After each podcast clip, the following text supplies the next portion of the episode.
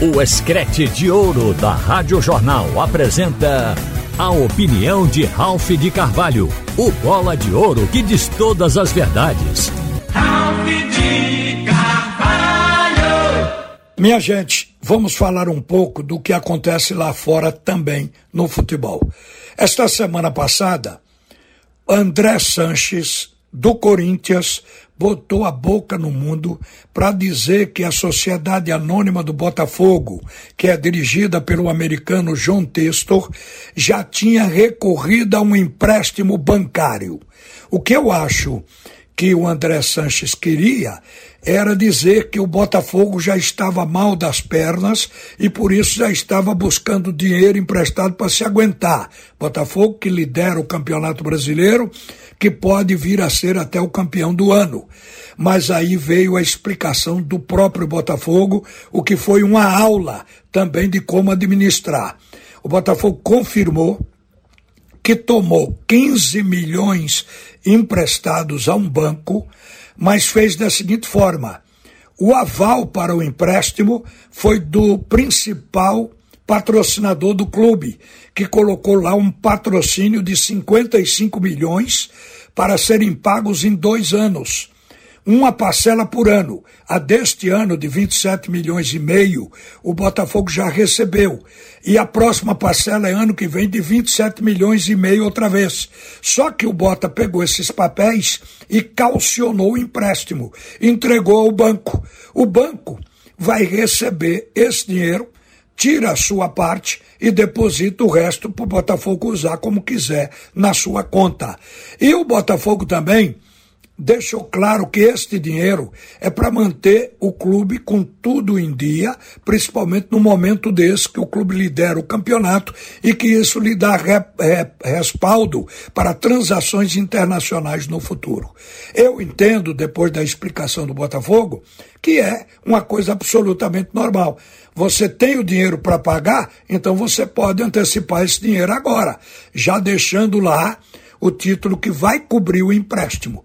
Então, isso aí é administrar, isso é gestão.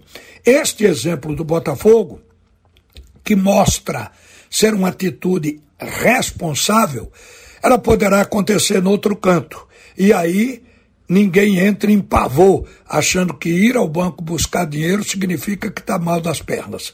Porque não é. É uma questão comum das grandes empresas fazer esse tipo de ação bancária. Agora, gente, falar em SAF, falar em gestão, a gente tem que pensar em Pernambuco. E pensa primeiro falando no futebol.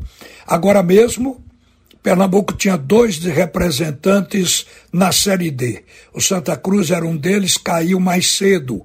E por último caiu o Retrô. Pernambuco não tem ninguém nesta divisão do campeonato nacional prosseguindo na competição. No entanto, o Nordeste tem cinco representantes. Isso é bom para que a gente veja o que é que está acontecendo aqui, e é por falta de dinheiro. Neste momento, a Série D prossegue com oito equipes classificadas. Entre as oito, cinco são do Nordeste.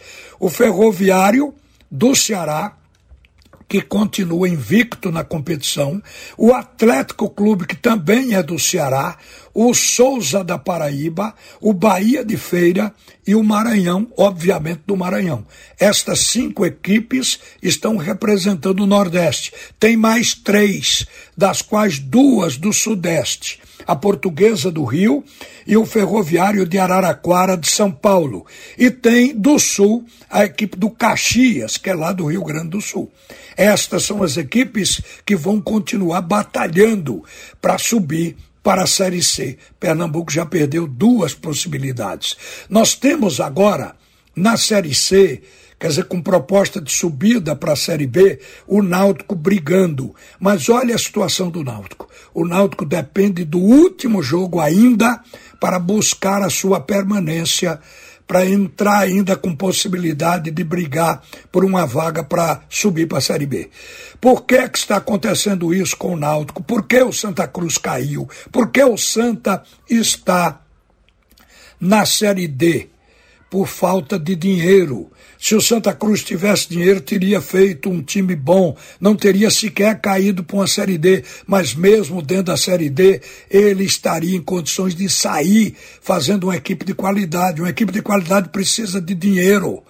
Não é bem o caso do Retrô mas o Náutico também, porque é que o Náutico está na dependência de uma única partida com todos os riscos que este jogo de sábado oferece?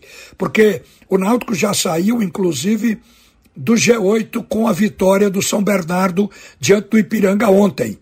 Portanto, só tem esse jogo. Se ganhar, o São Bernardo cai da competição e o Náutico fica, mas depende da vitória. O Náutico só chegou a situação porque não tinha dinheiro para fazer um time para hoje já estar classificado.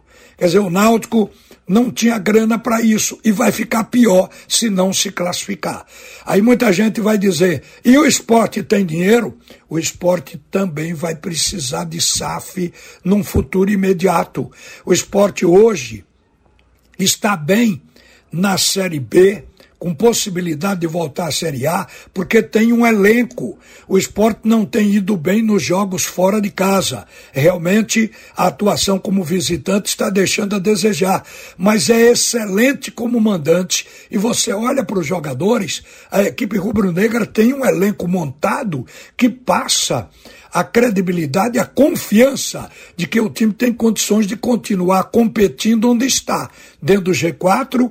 Hoje é segundo colocado, mas brigando pelo primeiro, caindo para o segundo, mas sempre dentro do G4. Mas por que o esporte teve essa condição financeira de se manter brigando? Porque o ano passado o esporte conseguiu vender jogadores que lhe deram 25 milhões de reais. Este dinheiro vem sendo bem administrado e é até agora quem está deixando o esporte nesta condição de ser a equipe mais forte do futebol de Pernambuco e, portanto, a melhor entre elas. Mas a médio prazo, o dinheiro vai acabar.